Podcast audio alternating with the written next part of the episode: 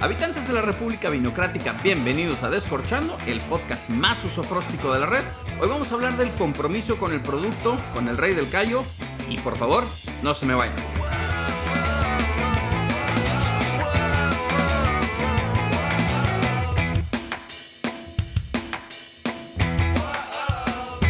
Hablar de vino mexicano es hablar de productos, compromisos, innovación y futuro. Y si puedo sintetizar todo esto que estoy hablando, pues lo puedo sintetizar en la persona que tengo justo enfrente de mí. Bienvenido, el Rey del Cayo, este es tu espacio.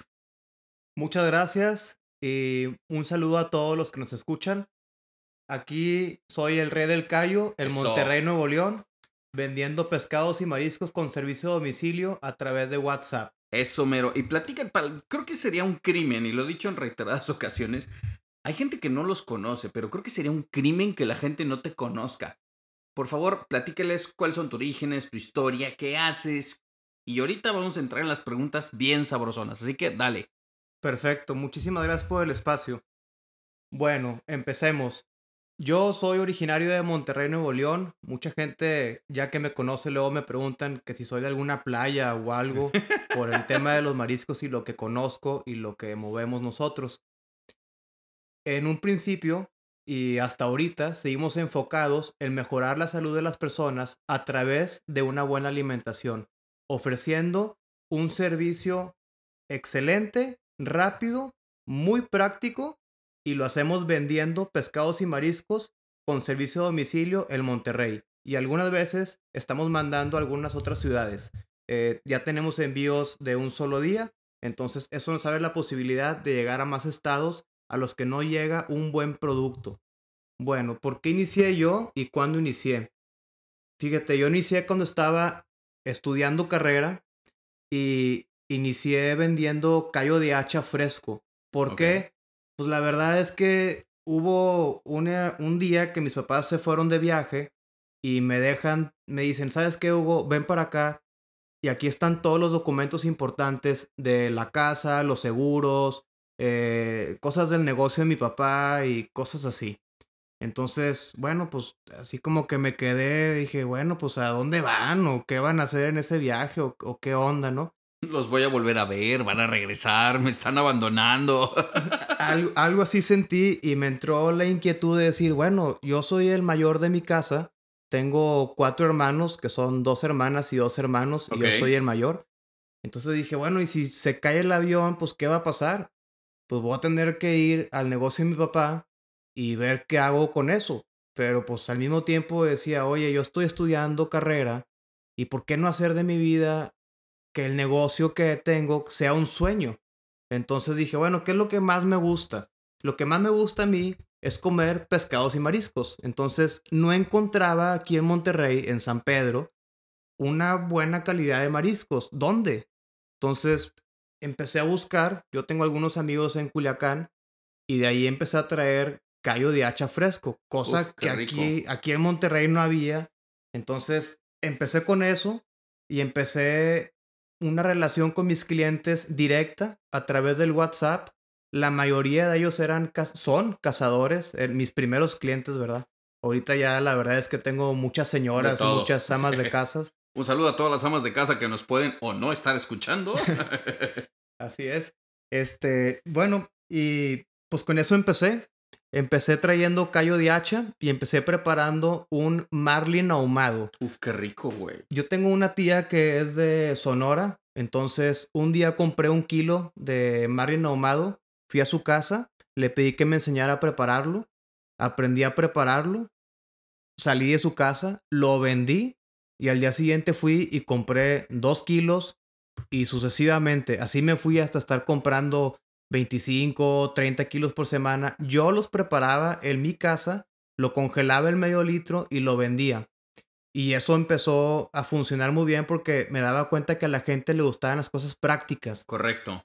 Oye, nada más llego, lo descongelo, caliento unas tortillas y listo. Ah, perfecto. Cómprale al rey del callo otra vez. Entonces, me di cuenta que lo que le gusta a la gente es algo novedoso, práctico y rápido. Entonces dije, bueno, pues con el WhatsApp creo que puedo hacer todo eso. de ahí se fue destacando una que otra cosa, fueron saliendo oportunidades, empecé a incluir más productos, el callo, el camarón, el salmón, y dije, siempre voy a tener los productos más chingones, no los baratos, no los que todo mundo tiene, no los que encuentras en el HB. Yo no le quiero hacer competencia a los supermercados.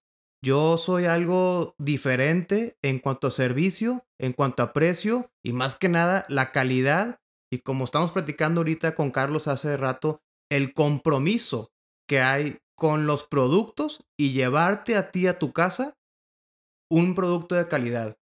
Entonces, eso fue disparándose, empecé a hacer porciones individuales para que la gente no batallara. Oye, yo quiero comer salmón, pero mi esposo quiere comer robalo.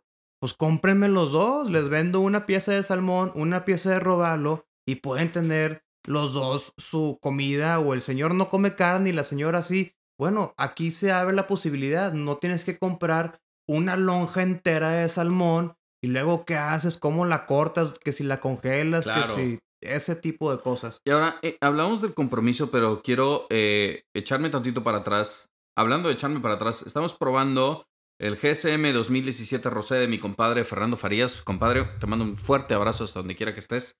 Espero que estés en Ensenada o en San Felipe, echándote una en la playita. Espero que te la estés pasando mejor que nosotros con el clima del carajo neblinoso que hay aquí en Monterrey. Pero hablamos justo que el Rey del Cayo se ha enfocado a compromiso y de calidad. Pero el rey del Cayo también ha batallado con la cultura del regio promedio. Y lo platicábamos un poco de cómo la cultura se ha ido diluyendo. El regio que el yo crecí, o sea, mi abuelo ya no es el mismo con el cliente promedio que tú tienes ahora. Alguien diría que se están perdiendo los valores del norte. El ahorro, trabajo y esfuerzo, comer carne hasta por eh, defensa propia. Pero, ¿cómo ha sido o cuáles son las barreras que has vencido con tus clientes, porque siendo netamente cárnicos, nos gusta la carne, aquí de repente sales un jueves, viernes, sábado y domingo y huele a carne asada, pues porque sí. ¿Cuáles han sido los retos y cómo los has empezado a sortear en términos del producto, de la calidad y ahorita hablamos de la frescura, que es un tema, pero para kilómetros. Entonces, platícame, ¿cómo has vencido esta percepción? Creo yo que no he tenido yo tanto problema con eso. Yo creo, yo más bien creo que la gente está cambiando, ya no está comiendo tanta carne, ha cambiado su dieta. Y ahí es donde me conocen. Órale, ya no voy a comer carne y pollo tampoco porque guácala. Entonces, ¿qué queda? Pues pescados, ¿de dónde? Y ahí es donde empiezan a preguntar con las amigas, oye, ¿dónde compras tú?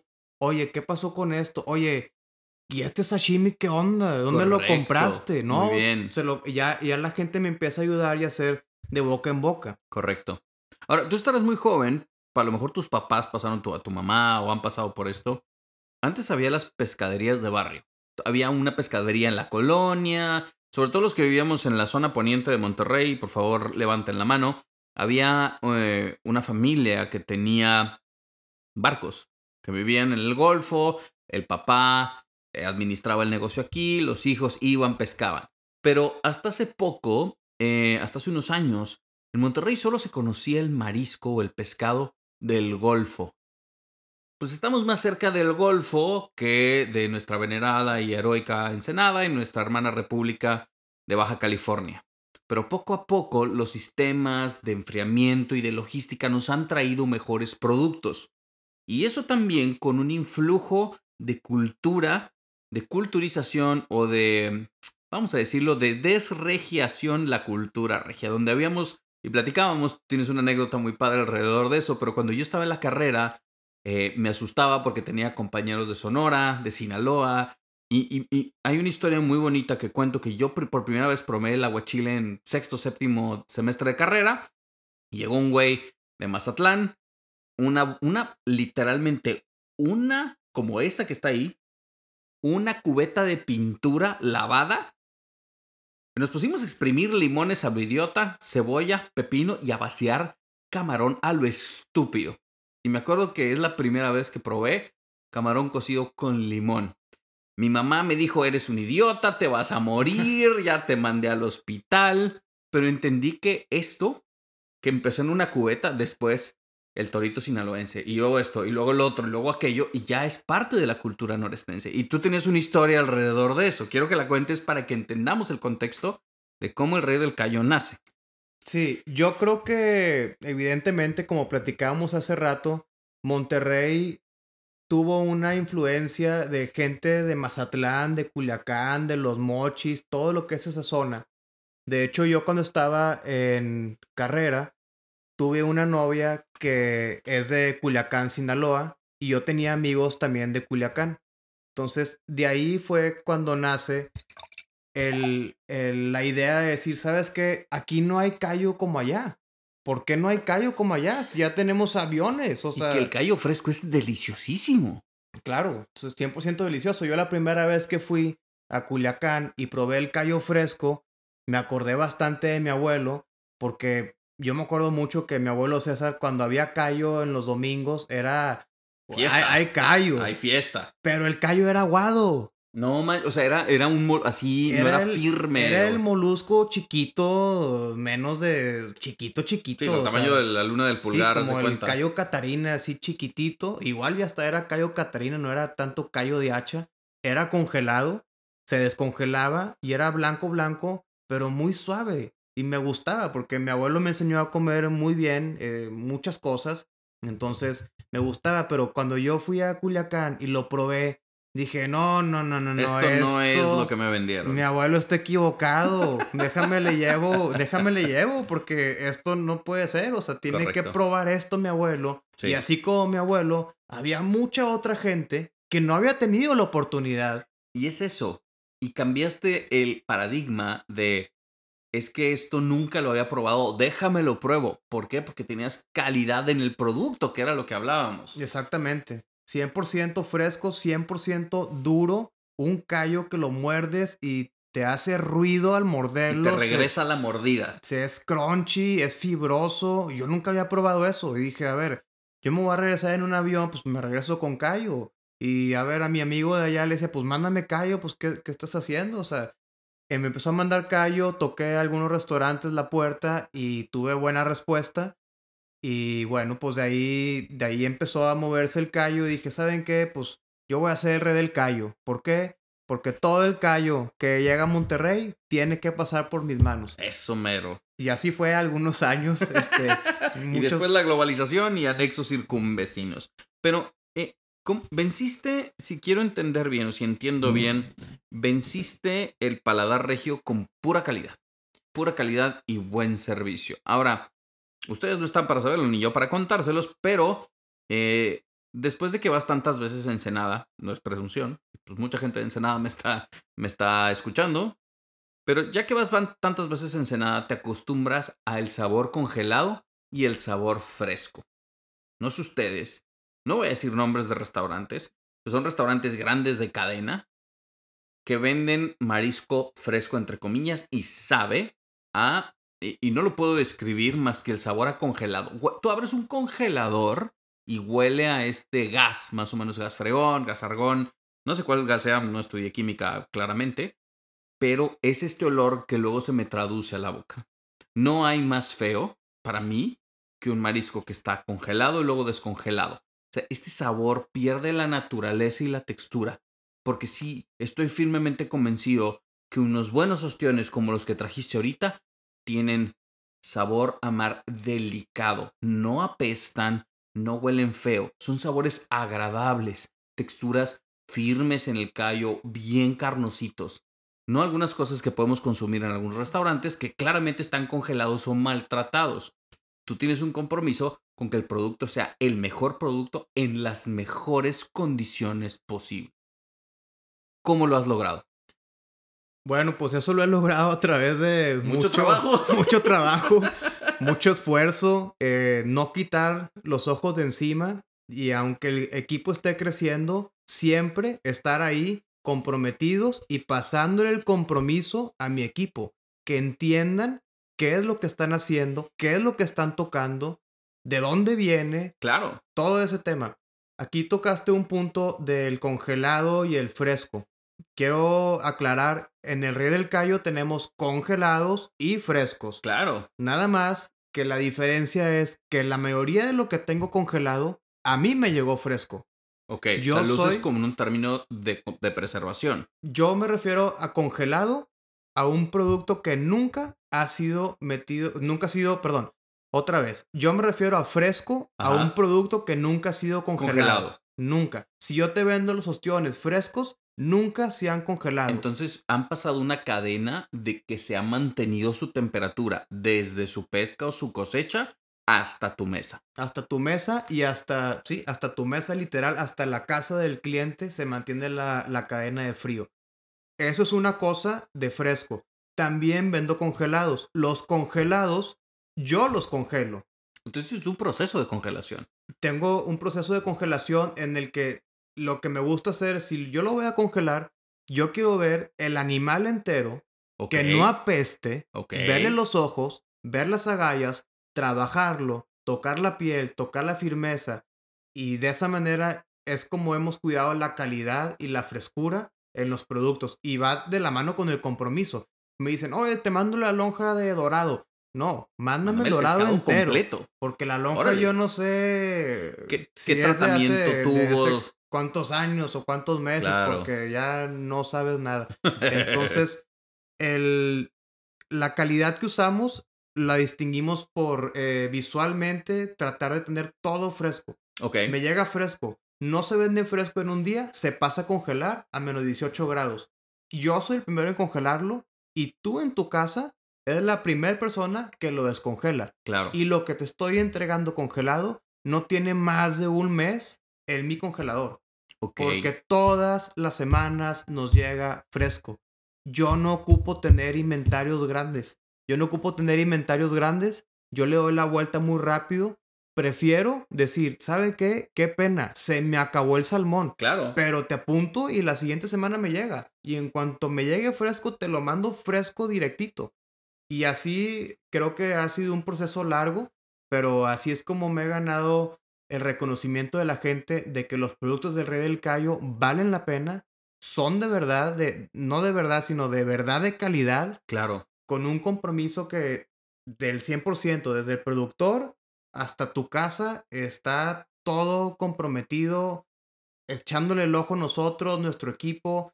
Estamos ahí al 100%, no quitamos el dedo de renglón. Fíjate que es bien interesante. Hablábamos de, de. ¿Y cómo se te relaciona? Estimados podcast escuchas, se han de preguntar. ¿Y cómo carajos esto se relaciona con el mundo del vino? Curiosamente, los ostiones que probamos son de Baja California Sur y hablamos de esta cocina de producto y este compromiso con la calidad. Algo que tengo que resaltar, aparte del vinazo de mi compadre Fer, que está espectacular, magnánimo y aparte que lo quiero mucho, aparte lo admiro mucho, creo firmemente que la industria del vino mexicano y la industria de la pesca han crecido en términos de compromiso con el producto y la calidad. Y hablamos de las mesas mexicanas que están empezando, las mesas de Monterrey que están empezando a evolucionar en su consumo, en su compra, en, en, en preguntar, en ser muy inquisitivos de dónde vino mi producto, cuál es el proceso, cómo llegó a mi mesa. Curiosamente, los alimentos y las bebidas son estos em, atributos que nos nutren, son estas cosas que entran a nuestro cuerpo que tienen que mejorar nuestra salud. O si no, de paso, de perdido, pegarnos una divertida, porque pues este, aplican restricciones, tome con exceso y no con medida. Que diga al revés, que tome con medida y no con exceso. A lo que quiero llegar es que la industria del vino mexicano, la industria que está manejando acá mi compadre el Rey del Caño, tiene una dirección muy clara, el compromiso con la calidad. Y el compromiso con la calidad tiene que ver con historias, con productos y también con las personas que están detrás, el compromiso de las personas, porque les voy a hacer un comentario muy fuerte y espero que lo tomen con la gravedad de lo que es. Yo, Carlos, no les vendo un vino que yo no me tomaría, así como el rey del Cayo no les vende un marisco que él no le daría a su familia, que él no se comería. Y eso ya no se da. Por eso los dealers como nosotros, que por eso nos relacionamos muy bien, somos dealers. Vivimos en el bajo mundo de las personas interesadas. Pero yo nunca de los jamás les voy a vender un vino que no me tomaría yo aquí, con mi familia, con mis amigos. Así como creo que tú nunca venderías una pieza de pescado que no le darías a tu familia. No, 100% de acuerdo contigo. Me gusta ese término que usas de los dealers, porque yo cuando estaba en carrera y empezaba a mover esto, pues yo me sentía como el dealer de los, el dealer de los cazadores y la gente que, que conocía los mariscos y las cacerías y, lo, y que han viajado y saben del buen comer y yo me sentía parte de ellos porque yo Claro. sabía que ellos contaban con un número del Rey del Cayo en WhatsApp y al momento que dijeran, oye, quiero tres kilos porque tengo reunión con mis amigos, vámonos, Vámonos. se los llevaba, Vámonos. quedaban encantados, los amigos, oye, ¿dónde, ¿dónde lo conseguiste y todo? Y luego me enteraba que había personas que no decían cuando lo habían conseguido. Ah, o sea, lo hacen por exclusividad. O sea, Exactamente. es que es mi dealer, es mi dealer, no te lo voy a pasar. Sí, tú nada más disfruta, compadre.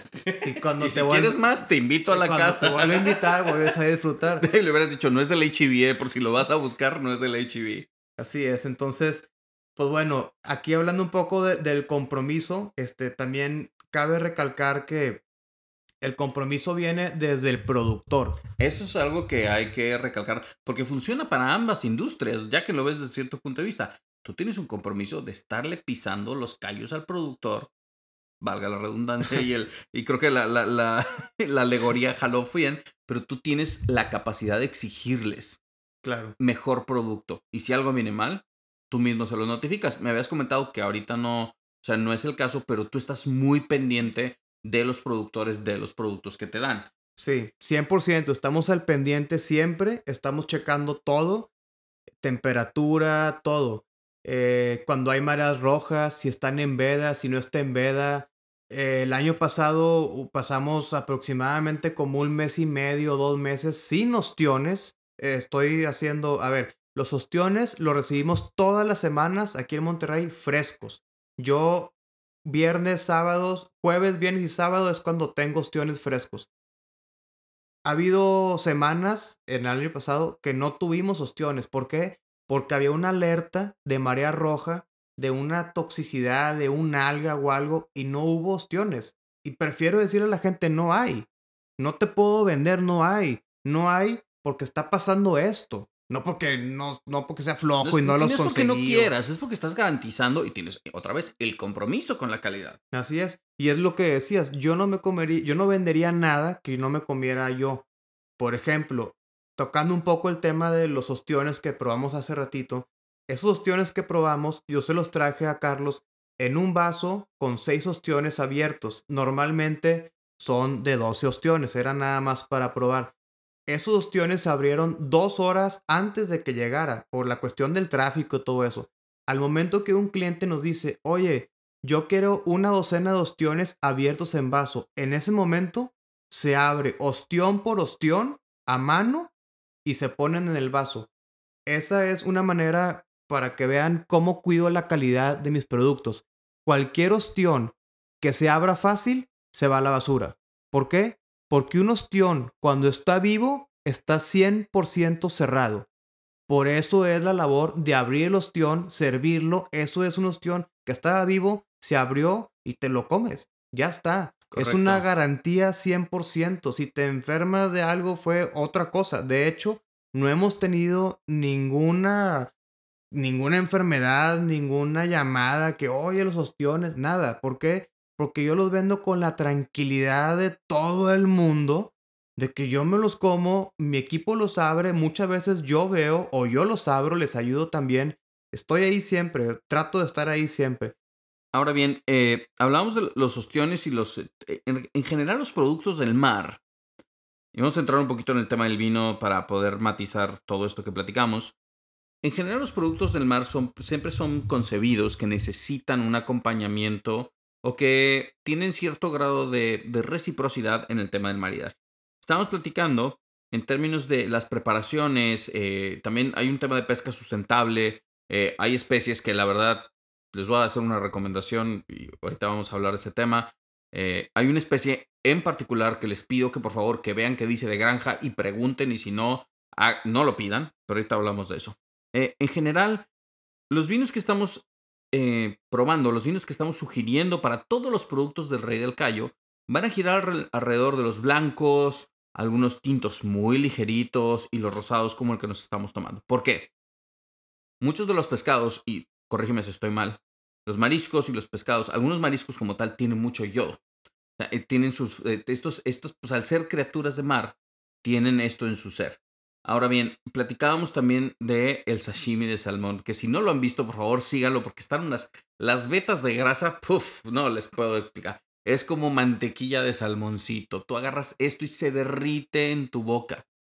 También hablamos del color, pero en términos de degustación, en términos de mariaje, yo les estoy recomendando que empiecen a tomar blancos, sobre todo blancos del Valle de Guadalupe, porque hay una cierta correlación y hay gente que no lo entiende, que por qué eh, los, son más famosos los tintos del Valle. Yo creo que los blancos del Valle Guadalupe están bajo apreciados porque al final del día el concepto o la tierra como tal está otorgando muchos pescados y mariscos. Y hay blancos del Valle Guadalupe, los Chenin Blancs, los Avignon Blancs y los Chardonnays, que van muy bien. Y, se habla mucho de la cocina de producto, que a veces, este, después invitamos a un amigo chef, porque la cocina de producto es este término, pues toda la cocina es de producto, toda, toda, toda la cocina es de producto. Hay algunos que hacen farm to table, está chingón, bueno, sea to table o eh, field to table, no tengo un tema. En términos de, de los vinos y en términos de la producción, siempre les voy a recomendar que empiecen a elegir estos blancos del Valle de Guadalupe. Algunos blancos de Parras también me gustan mucho, con conchas, con preparaciones, rasurados. Y creo que tenemos un enemigo en común. Y lo voy a hablar. La salsa de soya para mí es uno de los enemigos públicos número uno, porque en términos de maridaje te manda todo al quinto carajo. Tu paladar, el exceso de glutamato monosódico, tus papilas gustativas se dilatan, se van para el quinto demonio.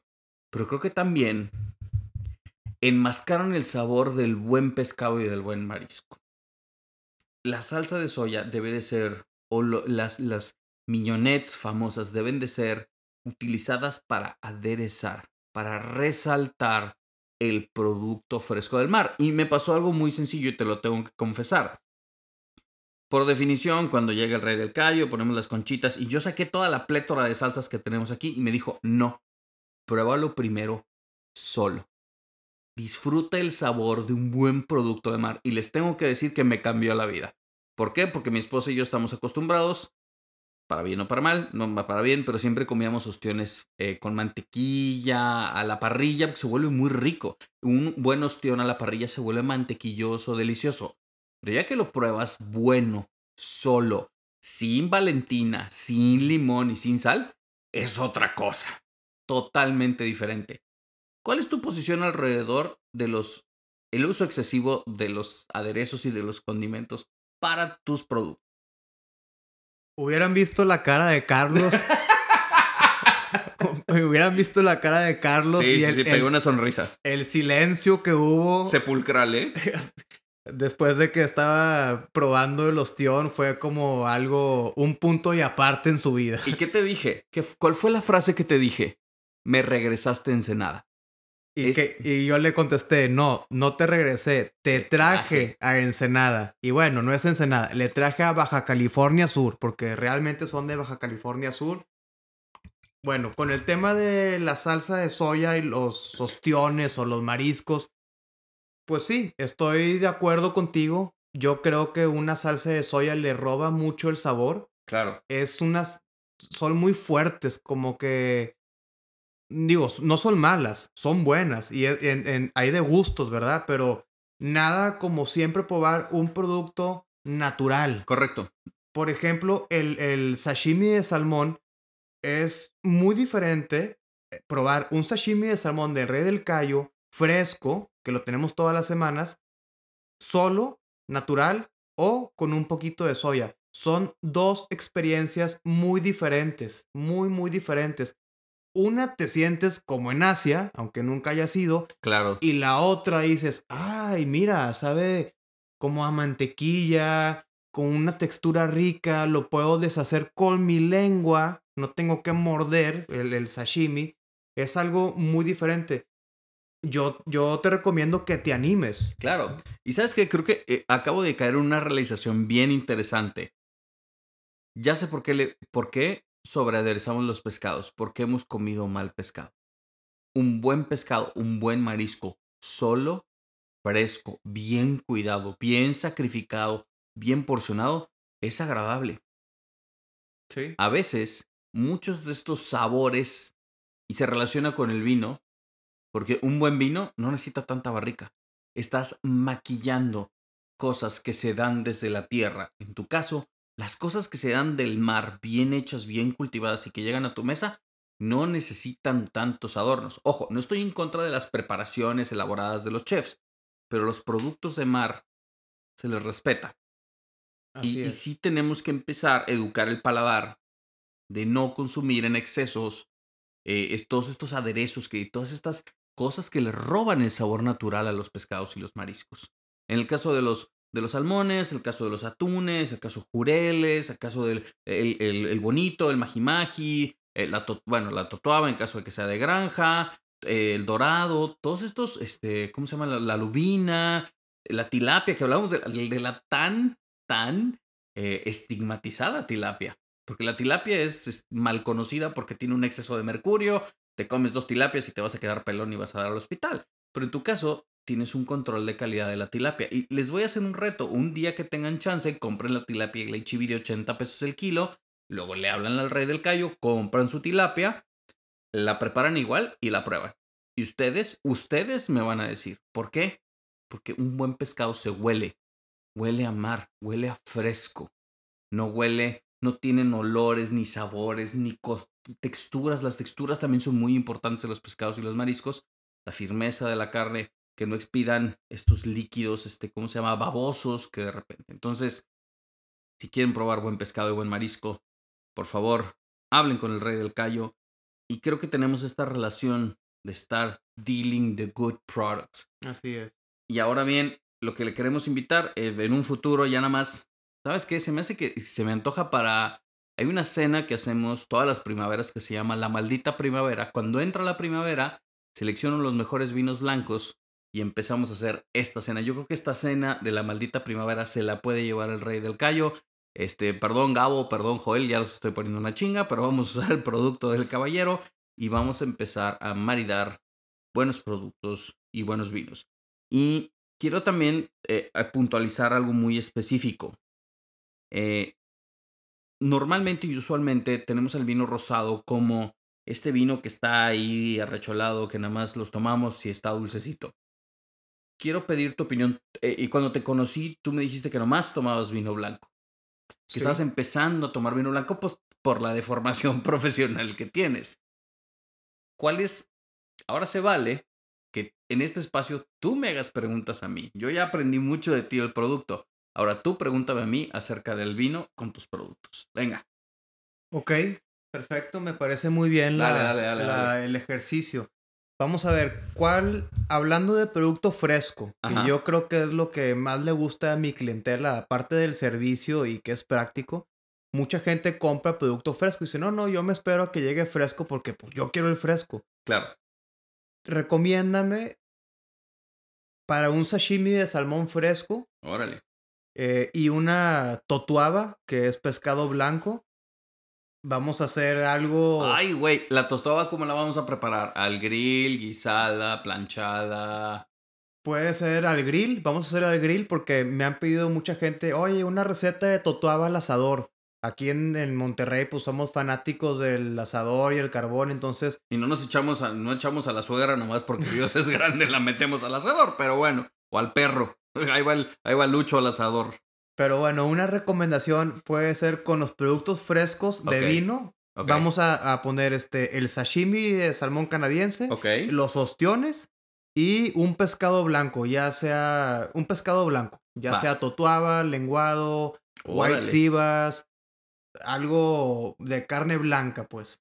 Vamos a empezar primero, me la pusiste bien, bien sabrosa porque el salmón es uno de los pescados más incomprendidos para mi gusto porque tiene un sabor tan cremoso que luego luego le metemos vinos blancos muy muy astringentes. El primer error que pudiéramos hacer es meterle un vino con una alta acidez. Yo me tomaría el riesgo de un blanco con barrica, blanco con barrica más carameloso, más mantequilloso para que acompañe la mantequillosidad natural, si existe este este término, la mantequillosidad natural de un sashimi de salmón. Entonces, yo les voy a recomendar puntualmente que me busquen, por favor, Natal, de, creo que es de Creo que la hace Quinta Monasterio. Viñas de Garza Blanco Chardonnay, que para mí es de lo mejor de los blancos que tenemos. Eh, si tienen chance, también en, en Madera 5 el Sauvignon Blanc Chardonnay es muy rico. Pero así, el blanco por excelencia, y se me hace que no lo has probado, Sofía. Sofía, que es de Aguascalientes, que pues nadie le tira un pedo, pero pues aquí somos apóstoles de Sofía, ¿por qué chingados no? Sofía Blanco, yo creo que quedaría bien con el sashimi de salmón. Por toda su combinación, este señor Enrique Tavares, Pablito Alonso, estoy mirando en su dirección, a ver si un día se dignan hacer una vertical de Sofía aquí con los productos de Rey del Cayo. No sé, I'm just, estoy tirando el challenge a ver si pica, literal.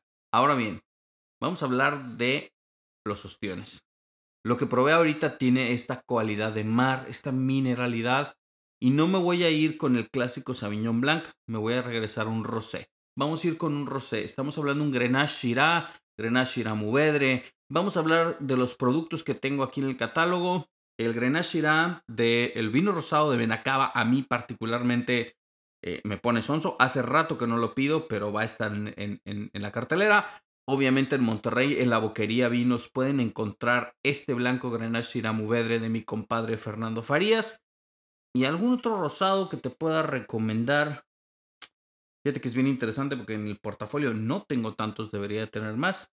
Pero yo creo que nos vamos a ir con esos dos. Nos vamos a ir con el de Benacaba y con el de mi compadre Fernando Farías. A mí me encantan sus rosados. Totoaba necesitamos. Ah, no, ¿sabes qué? Eh, Nube Rosa eh, del, jefazo Roberto Alcocer, que también podría estar aquí. No tengo en stock, pero eso lo arreglamos pronto. Totuaba. Totuaba es un pescado firme de carne que tiene cierta preparación. Lo he probado en Ensenada, aquí en Monterrey, lo he probado en un par de restaurantes, pero ahí nos vamos a arriesgar un poquitín. Vamos a empezar a manejar un Pinot Noir algo bien sencillo, un Grenache también bien sencillo. Podemos empezar a jugar con un tinto porque tiene este, este bite, tiene este punch. Vamos a ver si, si tenemos un Grenache, por ejemplo el Grenache de Kruger, me gusta mucho, es súper acidito, súper fresco, súper rico. O con el blanco de Fluxus, que está por aquí, que es Palomino, eh, Chenin, Sauvignon Blanc, no me acuerdo.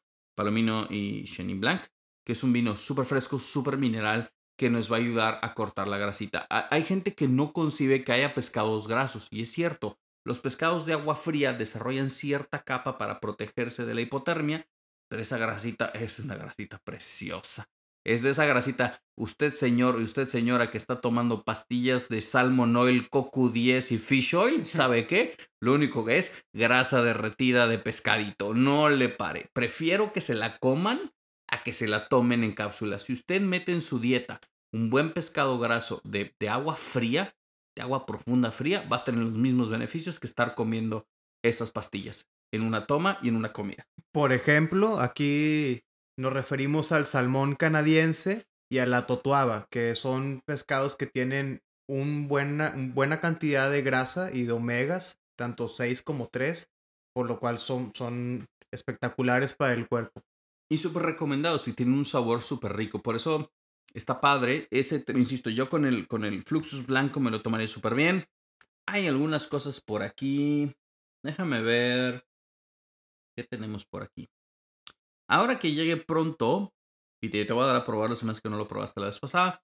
Baja Lupano tiene un blanco, un Chardonnay con barrica, pero es un Chardonnay con barrica, barrica muy, muy pausadita. Es una barrica muy fresca que le da mucha vivacidad. En este caso, como es un, insisto, como es un pescadito con grasita, necesitamos un poquito de acidez para que corte y que sea súper, súper fresco. Si la preparación es con mantequilla, con hierbas, ya después, o al grill, ya después lo platicamos, pero estos dos, tres vinos nos pueden ayudar. Preguntan, Carlos, no seas gacho, ponle un tinto. No, se chingan y no les voy a poner tinto. Tienen que aprender a tomar blanco y a tomar rosado. Listo. He dicho, como comandante supremo, presidente de la República Vinocrática, comandante supremo del Partido Libre del Vino Mexicano, yo digo, ustedes pistean y se chingan y me compran. Listo, ya dije. El Rey del Cayo, muchas gracias por estar con nosotros. La verdad, la verdad, te auguro un muy buen éxito. Por favor, estén pendientes de la maldita primavera. Vamos a hacer la cena aquí con el caballero. Vamos a traer sus productos, les va a contar. Vamos a entender el origen de los productos. Les pido por favor que sean muy conscientes, por favor pregunten. Y si no quieren ir a restaurantes a comer pescados, qué mejor que en su casa. Tenemos a un proveedor de productos de grado restaurantero en la punta de su WhatsApp. Por favor, compárteles tu celular para que te contacten y hablen contigo. Nos pueden encontrar en el en Instagram como arroba el rey del callo. El rey del callo. Callo es C-A-L-L-O. Y el WhatsApp, ahí lo pueden encontrar también, pero se los paso. El WhatsApp es 811 230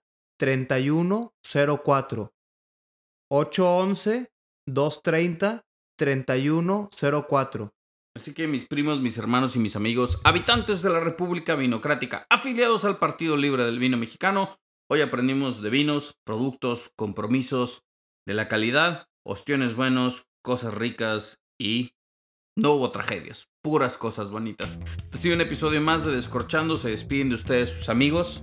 El Rey del Cayo. Y Carlos, el Sosofróstico and the Wayne Solares pidiéndoles por favor, pues está nubladito, agarren un rosadito, hagamos patria, tomemos vino mexicano y hay que decir salud.